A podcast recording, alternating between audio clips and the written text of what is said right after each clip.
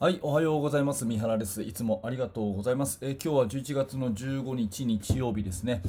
えーと、ちょっとね、雑談をさせてもらうと、私はいつもね、朝早く起きてこのラジオを撮ってるんですが、えー、ラジオを撮る前に週3回はですね、えー、筋トレをしてるんですね。家の近くにジムがあるんで。ただちょっと最近、少し風邪気味で、えー、具合あんま良くないなっていうところでね、えー、ここ1週間ぐらい久しぶりにこの筋トレを控えたんですけども、えー、今行ってきました。やっぱりね、運動するといいですね、え気分が良くて、なんかこうシャキッとしてね、えやっぱり運動はいいなと思ったところです。はい。えっ、と、今日のテーマはですね、これ、この話しようかどうしようか、すごくちょっと迷ったんですけども、私、関係者でもないので、ただやっぱり、えすごくいいバスケの話なんでさせてください。えー、今日はですね、明星ストリートボール大学がですね、えー、祝インカレ初出場ということで、えー、このお話をしたいと思います。えー、明星大学、あの明るい星と書いて明星大学なんですが、えー、東京都日野市にある大学ですね、えー、ここの男子バスケットボール部が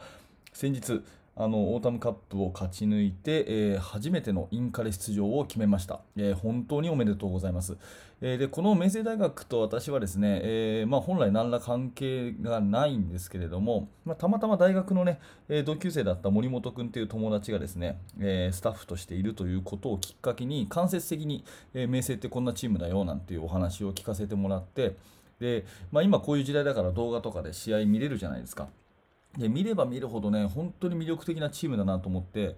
えー、私はすっかり、えー、隠れファンになってしまってですね、えー、陰ながら応援をしていたんですね。えーまあ、ツイッターとかで私をフォローしていただくと、まあ、やたら、えー、三重生ストリートボール大学の話題が多いなっていうふうに思った時もあるかもしれませんが、まあ、それは経緯はそんな感じです。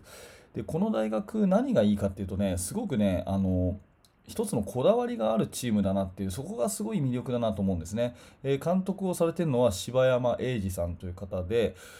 えー、多分私とほぼ同世代の方だと思うんですが、あのー、まあ、アメリカで経験がバスケット経験が終わりで、えいわゆるストリートバスケットですね。ストリートボール今でいう 3x3 とか、えそういうものでですねかなり、あの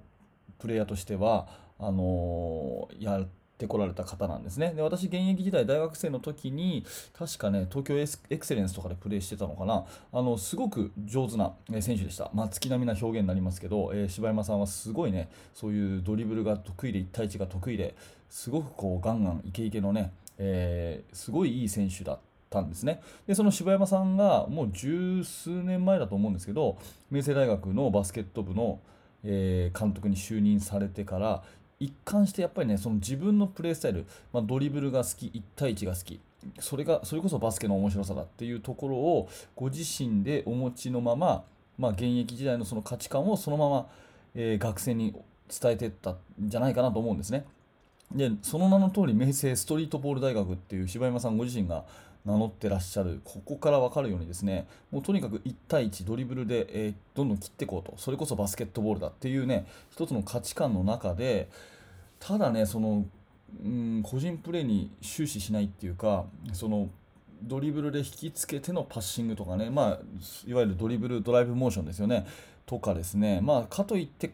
こう型にはまりすぎてるわけじゃないしフリーランスの中でうまく調和が取れてる、うん、それからあのそういう速い展開でドリブルで1対1で切っていくためにディフェンスはこうまあ、ゾーンディフェンスからブレイクとかっていう風に1本こう筋が通ってるんですね。このストリートボールのような攻撃的なバスケットしようよっていうところから始まって全部のプレーに全部の瞬間にこう1本の筋が通ってる。でそれは柴山監督のチームカラーでしょうしその信頼関係を築いていった選手の努力なんだと思うんですね。まあ、多分内情というか、まあ、選手同士はね、えー、いろんな意見をしたりとかね、えー、意見がまとまらなかったりとかね、うまくいかなかったりとか、いろいろあると思うんですが、まあ、から見てるファンとしてはですね、この柴山監督のそのバスケット大好きっていう愛着がですね、そのまま選手に乗り移っているような、とても見ていて気持ちがいいチームです。で、ちゃんと、えー、多分4部ぐらいからじわじわ積み上げていって、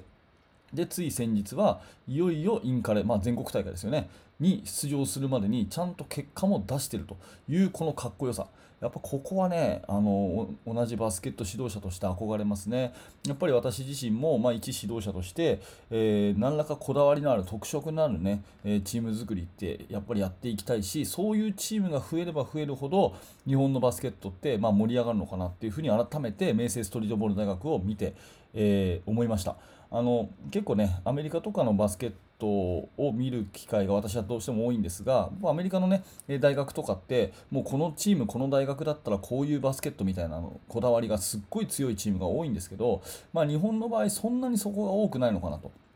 うん、いうふうに思うんですね。まあ、誰もがいい選手を集めて、えー、流行りの最近の似たようなバスケットをして、で勝ち負けだけにこだわるみたいなね、まあ、そういうチームがやっぱり多い一方で、まあ、明星大学さんのようなそういう勝っても負けても、まあ、当然勝ちをこだわってると思うんですけどもう勝っても負けても自分たちのこの一つのバスケット一番好きなバスケットやりきろうよっていうそういう雰囲気がすっごい伝わってくるんでそういうチームって素敵だなと思うし結果的にますます強くもなっていくんだろうなと思います。私は高校生教えてますけどこんなね魅力あるチーム作り、うん、選手がこう納得してね、えー、一本筋の通った環境の中で思い切りバスケットを楽しんでるっていうようなチーム作りそんなのをやっぱりえー、素敵だなと思うしやっていきたいなって改めて思わせていただいたというお話ですね、えー、明星大学の選手の皆さんスタッフの皆さん、えー、柴山監督そして森本君、えー、本当に感動をありがとうございました。あのぜひねインカレの方でも、え大躍進を期待しております。はい、えー、ありがとうございました、えー、このチャンネルではですね、えー、バスケットボールに関するお話をさせてもらっているラジオ配信をしています。えもし何らかあなたのお役に立ったのであれば、ぜひチャンネル登録をしてまた聞いてください。えそして、ポッドキャストでお聞きになりたい方は、え動画の説明欄のところに、えヒマラヤというリンクが貼ってあります。ぜひヒマラヤをフォローしていただくと、ポッドキャストでお聞きになれますので、そちらもどうぞよろしくお願いします。はい、え最後までご視聴ありがとうございました。三原学でした。それではまた。